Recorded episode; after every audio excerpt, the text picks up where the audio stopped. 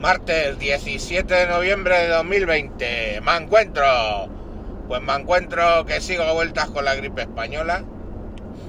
Del rinovirus, bien, gracias. ¿No sabéis qué divertido es tener mocos cuando tienes una mascarilla?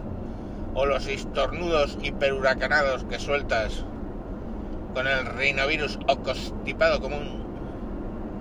Y que antiguamente te ponían la mano delante te la llenabas de babas, te la limpiabas en el pañuelo, pero ahora todas las baburrios se van a la mascarilla. Muy divertido todo. Bueno, pues eso os digo, que ayer se me quedaron un poco las cifras de... es que es lo que tiene hablar de memoria, de la gripe española por ahí, pero joder, es que mm, para que la sigáis poniendo en perspectiva respecto a la bromita, os lo juro, la bromita del coronavirus. 19, del COVID-19, perdón. Fijaros, en las primeras 25 semanas, ¿eh? la estimación es que murieron 21 millones de personas. Os insisto, casi un año después, si asumimos que en China hubo casos en noviembre, un año después, aquí de COVID-19 en el planeta han muerto un millón de personas. Un millón de personas en un año 21 millones de personas en 25 semanas. O sea, mm, es que la gripe española se caga, coño. Se caga en el COVID-19. Bueno, pero vamos allá. En China, por ejemplo, se estima que murieron 30 millones de personas, que en aquel momento ¿eh? era un 10% de su población. O sea, ir contando 1, 2, 3, 4, 5, 6, 7, 9 muertos. O sea, así. Pero es que hubo zonas del planeta ¿eh?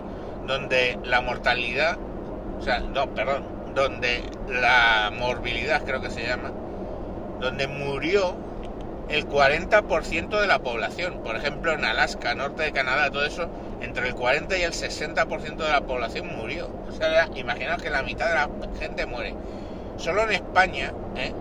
murieron 200.000 personas que eso en ese momento supuso un 1% de la población. Un 1%. Es como si ahora hubieran muerto 450.000 personas. Y nos estamos llevando la mano a la cabeza porque han muerto 40.000 o 60.000, según lo quieras decir. O sea, imaginaros lo que fue aquello. Y ya os digo que, bueno, en aquel momento la mortalidad era más para eh, niños, sobre todo, y eh, adultos en los 20-30 años, jóvenes y, en buen estado de salud. El virus era un influenza tipo A, la subvariedad de gripe, la gripe A, vamos, su variedad N1H1, o sea, la, misma que variedad que se montó aquí, ¿os acordáis de lo del Tamiflu y todo el rollo de la gripe, la gripe A que hubo hace unos años, pero bueno, que luego quedó en nada el miedo venía porque precisamente era la misma cepa que la gripe española. Pero bueno, o sea, el, nivel de mortalidad, o sea, imaginaros, o sea, que muere el 1% de la población española y nosotros fuimos gloria bendita, por mucho que lo llaman gripe española, que ya lo he explicado siete veces por qué lo llaman gripe española, eh, solo murió un 1% en España. Pero vamos, en Estados Unidos murieron 670 y tantas mil personas. Eh, lo que es lo que es flipante, ¿no? Bien cierto que la población americana en aquel momento era inferior. Y eso, ya os digo que se supone que vino probablemente de Kansas, los, casos, el caso cero, etcétera. Y bueno, aunque hay algunos que dicen que vino de China, como prácticamente todas las gripes posteriores. Pero bueno, eh, ahí es lo que, lo que hay, ¿no? además era un virus que tenía una mutabilidad mucho más alta que, que la del SARS-CoV-2, que es el, el virus en concreto que causa el COVID-19. De hecho, la cepa letal, más letal, llegó a los puertos franceses con con el despliegue norteamericano en el 18 eh, la entrada de Estados Unidos en la guerra. Entonces hubo varios, varias epidemias o varios conatos en los campamentos de formación de Estados Unidos, en Estados Unidos, y cuando desembarcaron el virus había mutado a una versión mucho más letal que fue la que se extendió por toda Europa y de ahí al resto del mundo.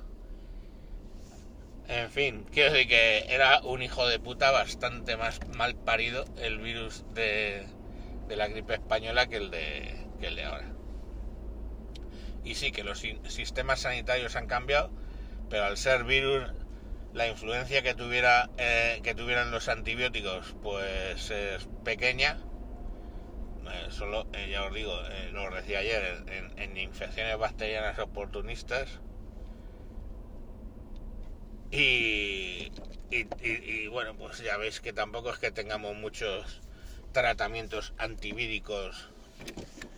Eh, porque lo del Tamiflu, pues eso, el Renervir este que usan aquí ahora, o que están promoviendo ahora contra el COVID-19, pues tampoco es la octava cosa. Así que, bueno.